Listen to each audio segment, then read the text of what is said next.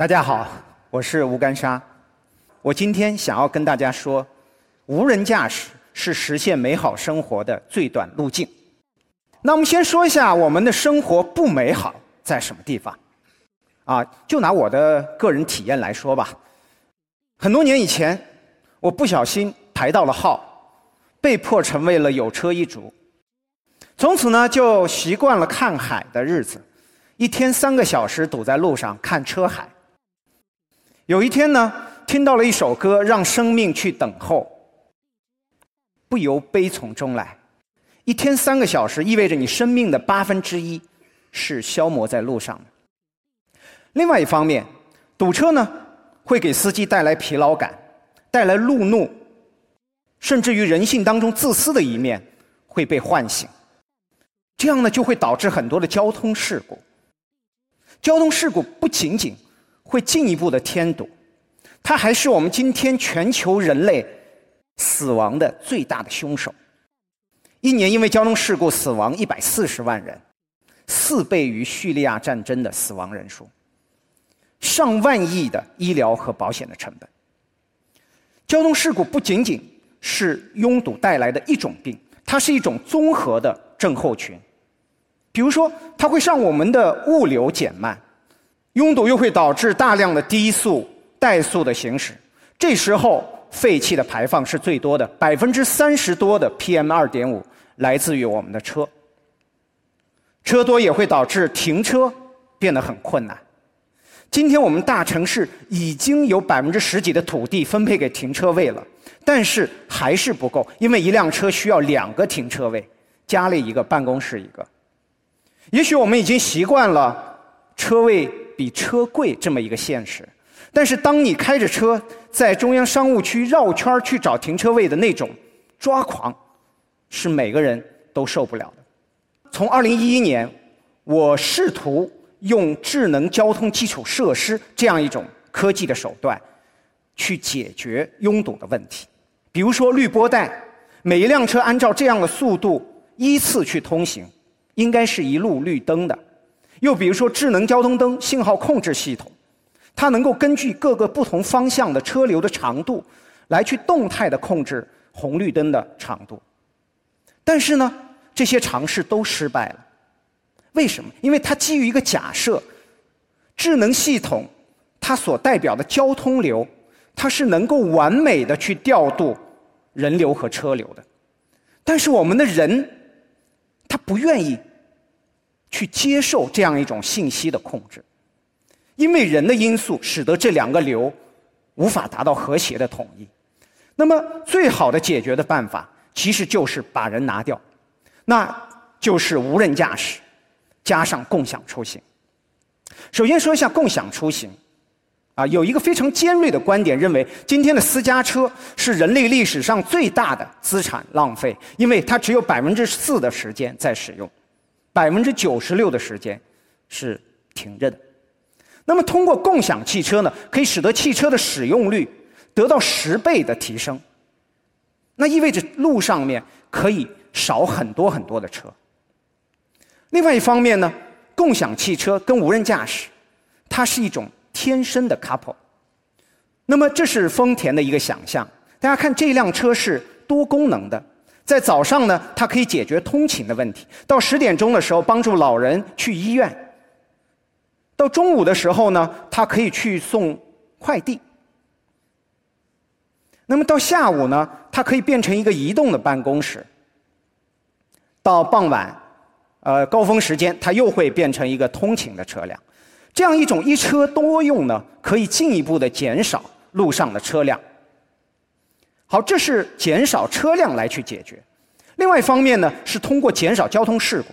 交通事故百分之九十三是跟驾驶员的行为习惯相关的，有的是因为新手上路，有的是因为路怒、因为疲劳驾驶、酒驾等等。但是无人驾驶可以把所有这些问题去解决，因为无人驾驶是人工智能的老司机，它有一千亿公里的经验，一百万年的驾龄，而且它不自私、不疲劳、不路怒。那么，另外一方面，我们再看拥堵，还有一个其他的原因。大家看这些车流啊，它呈现一种松紧带状的交通流。那么这么一个不速之客的出现呢，会使得连续的刹车会发生。我们把它叫做幽灵阻塞。大家看这个红色的车，突然的一把刹车，会使得它像一个幽灵蝴蝶，产生了蝴蝶效应，向后传播几公里。就是在高速公路上，你突然车速慢了下来，可能是因为几公里之前一辆车，它发生了刹车。那么有了无人驾驶的协作，有序的协作以后呢，这个蝴蝶效应就会消弭于无形。大家看，车与车之间可以通过迅速的相互之间的协调，把这样一种车速车速的变化呢减少。那我们不仅能够做到这样，我们未来对这个路上车流是这么去想象。我跟大家说一下它的优势。首先啊，这些车呢。变得更加的协调统一，同快同慢，挨得非常之紧。这样呢，幽灵蝴蝶碰到这么一个车队，就没有任何作用。没有蝴蝶效应，反而会有雁群效应。大家想象大雁在飞的时候，头雁它承担了巨大的风阻，而其他的雁呢变得非常的轻松。这里也同样，第一辆车会比较费油费电，而其他的车呢会变得非常的省力。最重要的是，未来这样的一种迷你出租车是变成主流。我们今天做一个统计啊，马路上车里面平均一辆车是一点四个人。我们用五座的一点五吨的车去运不到一百公斤的人，多大的浪费啊！未来这种小车变得非常的普及。那因为车小呢，车道也可以变得更窄。我们再看另外一个堵车的原因啊，是因为十字路口。啊，大家看，如果说我们现代的一个都市有很多的街区的话，大家都有可能堵在十字路口。那未来呢，我们有了车跟车、车跟路的通讯以后，车与车之间的协调就会变得更好。他们碰到十字路口根本不需要停下来，按照特定的速度、特定的次序通行，不用担心撞上其他的车，就有点像三体人，他们之间的思维是透明的，他们能够更好的进行协作。那么大家想象一下，我们未来车是可以通过无线通讯去了解彼此。那么我们不用靠眼睛去看车地上的标线，不用眼睛去看三维空间里面的标牌。所以呢，城市呢会变得非常的干净啊，所有这些花花绿绿的标志、标线、标牌都可以消失了。另外一方面，我们车速提升了，我们废气的排放就会减少，APEC 蓝就变成常态了。APEC，我们可以给它一个新的解释，叫 Air Pollution Eventually Controlled。那在这么一个干净的空间里面，我们作为一个魔术师，就可以开始重构城市的空间。我们可以从道路空间开始。大家看，这这是今天典型的一个城市道路，双向四个车道，还有两个停车道，留给人行的道路呢变得非常窄。这就是我们刚才。前面的那个片子所体现的现状，那个片子是火星人拍的片子。他来到了地球，观察了一个月，发现这个星球的最高主宰是那些铁皮壳子四个轮子的东西，因为它占用了最多的空间。而在这个铁皮壳子里面进进出出的小人呢，是它的寄生虫。我们城市应该是为人设计的，但是现在。现状是因它变成了一个车的一个附属物。那么我们如何对它进行改造呢？首先呢，中间这个隔离带就不需要了，因为人工智能的老司机开车，他绝对不会开到对面的车道去。其次呢，刚才我们说迷你出租车，它是非常小的。另外呢，人工智能的老司机非常习惯与车与车之间挨得特别的紧。啊，所以呢，车道可以变得更窄了。那我们再看这么一个停车道，停车道我们能能不能把它给消灭了？这是完全有可能的，因为未来无人驾驶出租车，你到了目的地以后，你根本不用担心停车。那即使是停车呢，一个小小的空间，它能够停进去。白天这些车在马路上川流不息，晚上它可以默默的。到郊区去找一个位置去停车，那么它停下来以后呢，它还可以进一步的折叠起来，啊，下一辆车停上来呢，可以跟它接在一起，就像超市的购物车啊串在一起，每一辆车需要的停车空间变得非常小。大家知道，今天一辆车需要十二点五平米的停车空间，未来可可能只需要一到两平米。而且呢，这些车非常擅长在一个非常狭窄的空间里面做各种各样的动作，啊，所以呢，它的这种精湛的技术呢，使得我们可以进一步的减少它需要的空间。那么，我们把停车空间把它去掉，它会变成什么呢？首先呢，会变成这么一个小小的。叫 drop off line，啊，就是你下车的空间。另外一方面呢，你还可以多出一条车道，这条车道呢可以是我们的慢行系统，比如说自行车。这样一种城市，毫无疑问是更加友好的，啊，因为我们可以随时的招手让车来停，我也可以随处的下车，这样会成形成一个街边商铺的繁荣，因为。它会有更多的人流来去消费，而另外一方面呢，今天很多写字楼的大堂是形同虚设的，因为你开车直接开到了地下车库，坐电梯略过了大堂，直接到上面的楼上。那未来有了这样的 drop off line，那么一楼的大堂也会变得更加的繁荣。好，我们进一步的做手术啊，双向的四车道，我们不可以把它减到双向两个车道。为什么呢？刚才我们看到车与车之间挨得特别密，单条车道的流量已经达到了今天的三到四倍，所以呢，我可以减少这些车道。刚才我们说的都是无人驾驶的出租车，但是我们未来城市里面不仅仅只有出租车，我们还有大量的个性化的公交。个性化公交呢，它能够进一步的增大流量。因为一辆车可以载更多的人，同时呢，通过特定的设计，它也可以提供非常好的体验。比如说，像这么一个六座的公交车，你可以用手机把它直接叫到你的家门口，然后上车了以后呢，这个公交车的车厢跟其他的车厢汇流在一起，中间打通了，它就变成了我们的大巴或者是地铁。然后等到你。快要上另外一个方向前三十秒呢，它会通知你走到每一节车厢，在这一节车厢里面呢，你可以坐下来。这节车厢跟其他的车厢脱离，转到另外一个方向。那么大家可以看到，它的容量比前面那个车提升了三到六倍，而同时呢，它还是会给你门到门的个性化出行的体验。那有了这个。我们可以看一下城市流量的变化。左面那一幅图是今天的城市，两条黄色的板儿是我们的人行道，那么中间灰色的呢，都是我们车流量所载重的这个我们人的数目。那么这样一种设计呢，我们一个小时能够有接近三万个人通过这么一个横截面，但是。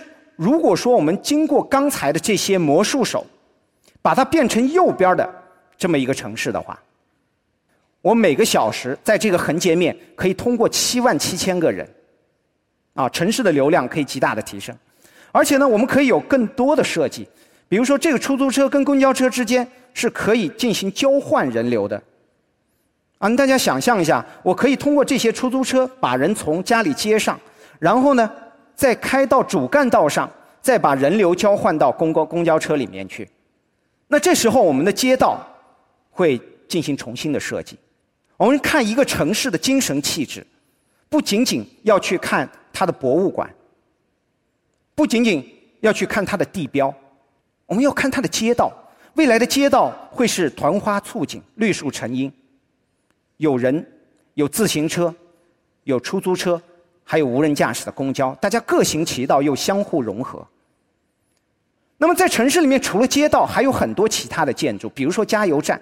未来呢，有了无线充电技术，加油站可能就会消失了。啊，大家看左边那张图，这个车啊，它开着开着发现自己没电了，它拐到一个绿色的无线充电车道上，边开边充电。而右边那个呢，就有点像空中加油了。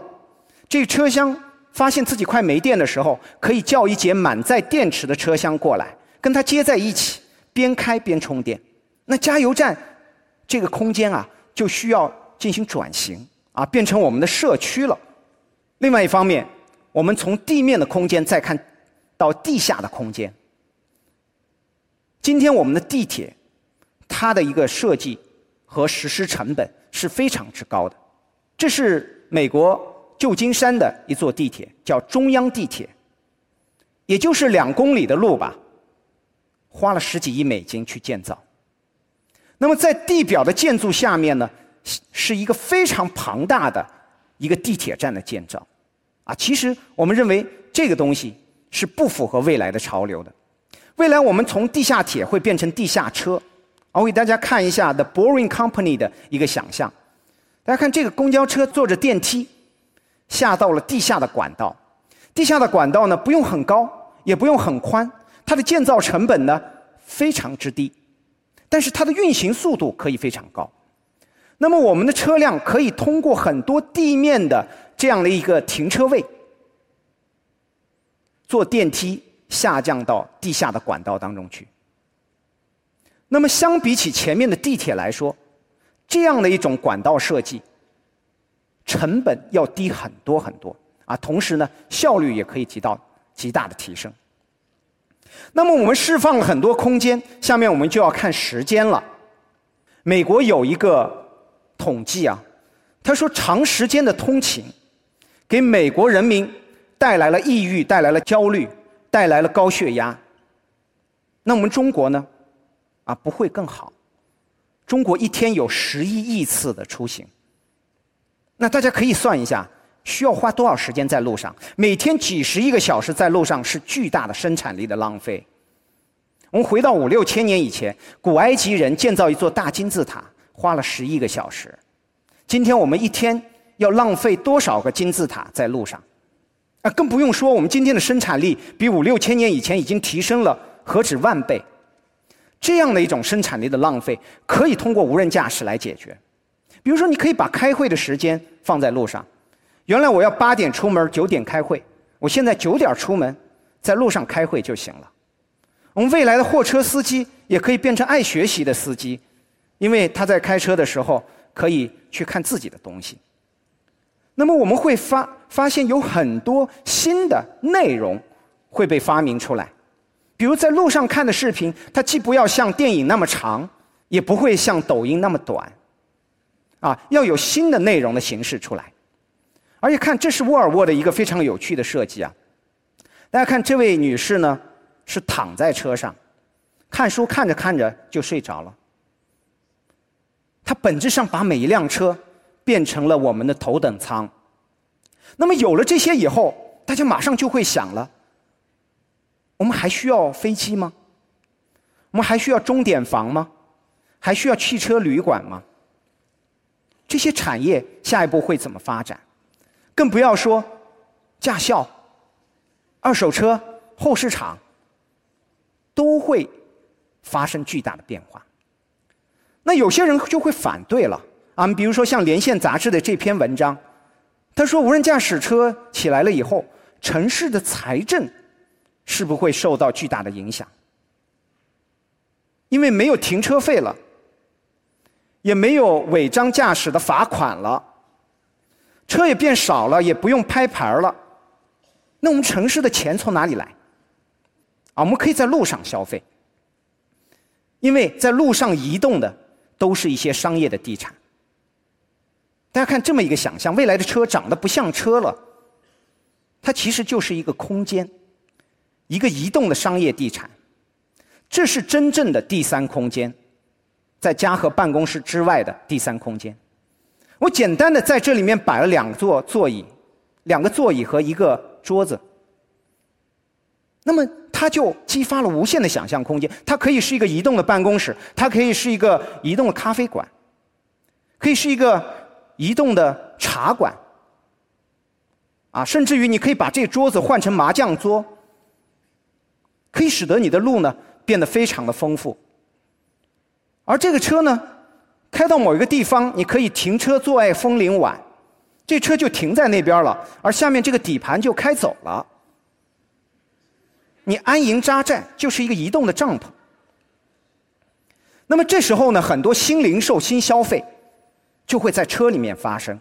比如说，我们今天看到办公室里面的无人货架，超市外边的迷你 KTV，电影院外面的智能按摩椅，你都可以把它放在车里面，而且它创造了一种新的、非常好的场景。比如说，今天你坐出租车的时候，前面有一司机，你肯定不敢放声的歌唱，他会以为你是疯子。但是未来在一个私密的空间里面，你爱怎么唱怎么唱。它也可以是一个移动的健身房，车在路上跑，你在车上的跑步机上跑。它也可以是一个私人影院，根据此情此景给你推荐一部你最想看的电影。甚至于你可以把路上二三十分钟变成你的品酒之旅，它可以放几杯 Napa Valley 的酒，让你去品尝。证券分析师告诉我，一旦无人驾驶。普及了以后，大家注意啊，要去买茅台的股票，酒类的销量会增加百分之三十，因为你不用担心酒驾了。所以，当我看到五粮液买了一家车厂，一开始我是很诧异的，现在终于想明白了，他们之间是有业务协同的。那么，各种各样的物质消费可以呼之即来，挥手即去。比如，你想喝咖啡的时候，你可以叫一节星巴克的车厢过来。我们上班族来不及去买煎饼果子了，是吧？那么我可以叫一个煎饼果子的车厢过来。我们学生时代特别怀念门口的臭豆腐，你想吃的时候，你可以叫一节臭豆腐的车厢过来。还有，大家知道我们电商是不能处理非标的商品，比如说买鞋，鞋是非标的。那未来呢？鞋店可以开到你家门口来，你在车上试鞋，下车自动买单了。这变得非常的方便，甚至于超市可以开到你家门口来。大家知道，今天的生鲜物流、冷链物流是非常难的，而超市开过来，让一切变得非常简单。这让我想起八九十年代的时候，农民推着新鲜的蔬菜，直接到你小区门口来卖。你缺钱的时候，ATM 机可以自动的走过来。当你内急的时候，一个移动的厕所，风驰电掣般出现在你面前。你会觉得这是上天的恩赐。你在奥森跑步的时候口渴，那么一台冷饮机可以跟着你一起跑。你手里面有垃圾没地方扔，垃圾桶自己跑过来了。所有这些都是未来的场景。那么这些场景大家可以看到，把人和物的关系重新定义了。事实上，物流。也会因为无人驾驶得到很大的改变。今天我们社会的物流的成本达到了 GDP 的百分之十六，也就是说，一年十几万亿的钱呐，花在搬运物品上，你并没有创造新的商品，这个成本非常之高。我们相信无人驾驶可以使物流的效率提升好几倍。未来集装箱卡车长成这个样子。也许会让我们有一些失落，因为我们童年记忆当中汽车人擎天柱的这么一个车头不见了，啊，这是沃尔沃最新的一个无人驾驶货车，大家可以看到各种无人驾驶的货车，它们的共同点是不需要驾驶室。那么在末端呢，也会有很多像这样做快递的小车，它可以把货物呢送到家家户户，甚至于它可以直接把货物呢送到你车上。在你还没到家的时候，在你在路上开的时候，这么一个快递的小车，直接在熙熙攘攘的车流当中找到了你，把货物送到了你的车上。未来还可能出现这样一种快递小车的母舰，甚至于未来物流车它上面有几个无人机，无人机呢也可以家家户户去送货，它同样变革了物流。所以大家可以看到，我们因为无人驾驶。使得我们城市里面多出了很多的实体空间，可以变为我们所用，变成了绿地，变成了我们的共享的空间。因为人物和空间都变成可移动的了，相互之间的距离极大的缩短，而时间呢被重新定义了，在路上的时间，你可以被重新定义。为什么？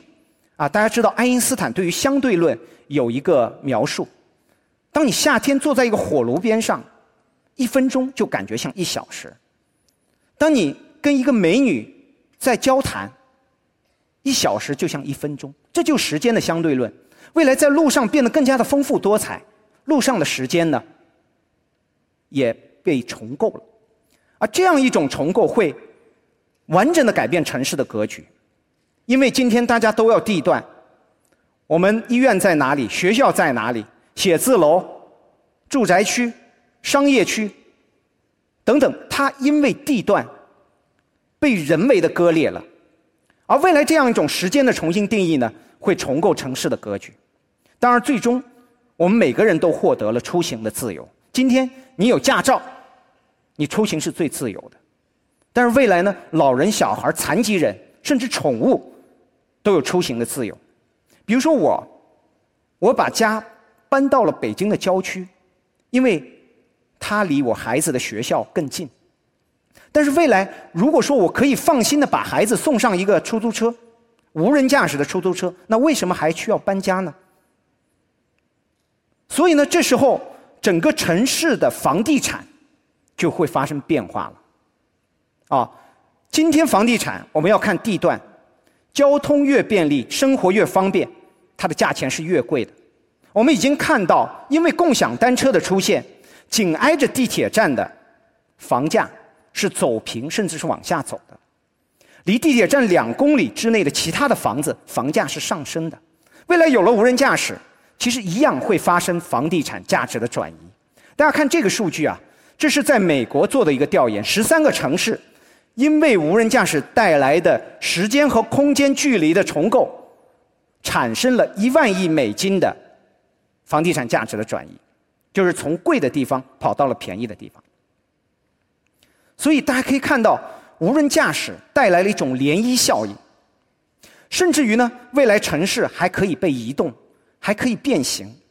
我们再看一下丰田的这么一个创意，未来这个城市是可以按需建构的，你只需要一块大空地，然后各种功能的车开过来，围成几个同心圆，然后你可以在这里面消费、打牌、唱歌，同时呢，你可以去欣赏。拳击赛，这让我想起了三四十年以前，一放暑假的时候，我来到乡下，到夏天的晚上啊，我会搬着小板凳到村子的打麦场上面去看露天的电影。我觉得未来这样一种移动的按需的城市，会是这样一种形式的重现。所以呢，这些东西都是激励激励着我们去奋斗。我所在公司叫裕世科技啊，我们有一个二零三一使命啊，就是我胸前的这二零三一使命啊。到二零三一年，我们创造二个零，三个三分之一。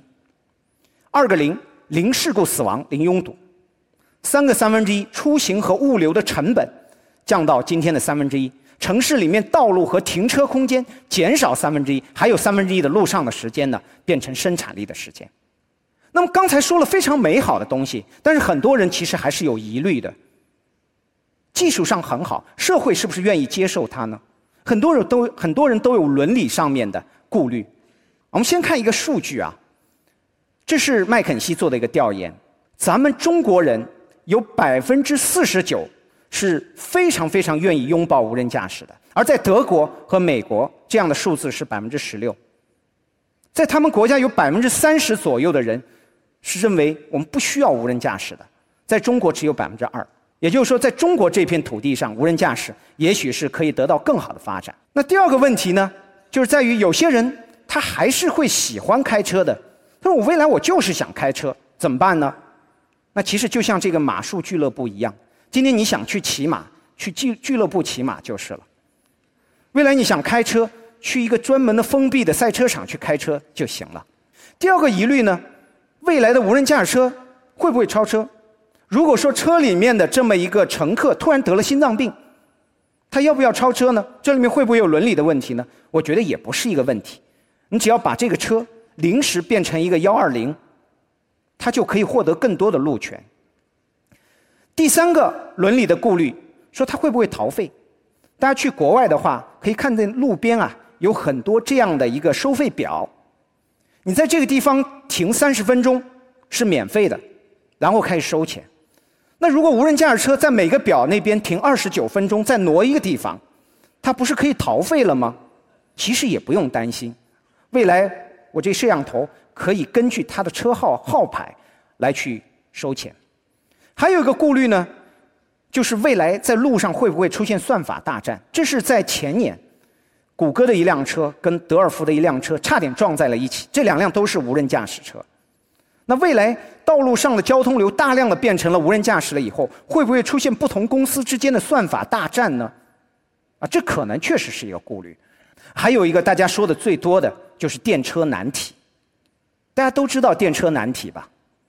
啊，这么一个电车，它的刹车失灵了，在轨道的末端有五个孩子在玩你不做干预，这五个孩子生命危在旦夕。你作为一个搬道工，你可以把它搬到另外一个道上，那边只有一个孩子在玩，你到底搬不搬？社会上有两个学派，一个叫功利学派，功利主义学派。他认为该搬，因为从死五个人到一个人，社会总体的利益得到了保障。那另外一帮人呢，叫自由主义者，他认为每个人的生命都是有尊严的啊，你不能随便去选择一个人的生命去牺牲。那即使是功利主义者认为该搬的，我把这个场景换一下，如果你把这个胖子推下去，能够阻止这辆车，你推不推？可能这时候功利主义者。也不敢做这么一个判断。那么，到我们无人驾驶的场景当中，你也会出现左边有五个人，右边有四个人。你出情况的时候，到底选择哪哪堆人去撞？左边是一个老人，右边是一个小孩儿，去撞谁呢？如果左边是一个戴头盔的骑车者，右边不戴头盔，你撞谁呢？你去撞那个戴头盔的，是因为他可能生还的概率更高。但是另外一帮人会说，他遵守了交通法规，为什么要成为受害者？而这个伦理的难题其实一直困扰着大家。还有，比如说这辆车刹车失灵了，如果径直往前开，他会撞死那么多行人；但是他如果掰一下方向盘的话，撞到这么一个墙上，车里面的人生命会受到威胁。啊，这些伦理的难题其实都摆在我们面前，但是我们并不担心。啊，首先呢。无人驾驶车是佛系的，它没有分别心，它不会判断哪个障碍物是胖手、胖瘦、美丑、老幼、贵贱啊，它不会做这样的一个判断。其次呢，我们一定要聚焦于做对的事情，哪怕是最终这件事情没做对啊，这里有点拗口啊。做对的事情就是 do the right thing，这里面的 right thing 就是。任何的人，我都不选择去撞。但是呢，我这么一个策略出来了以后，我是不是 do the things right？那可能受到一些技术的制约。但是这个技术是不断的可以提升的，至少在初心这一块我不会选择一些人去牺牲。所以这些都不是问题。那另外一个大家关心的问题，就什么时候我们老百姓能够用得到无人驾驶？我们是不是用得起这个无人驾驶？这个无人驾驶其实既近也远。我们首先看一下谷歌在美国的亚利桑那州，它其实已经非常接近于去运营无人驾驶的共享出行了。但是大家注意的一点，在那个地方人很少，很守规矩，车也很少。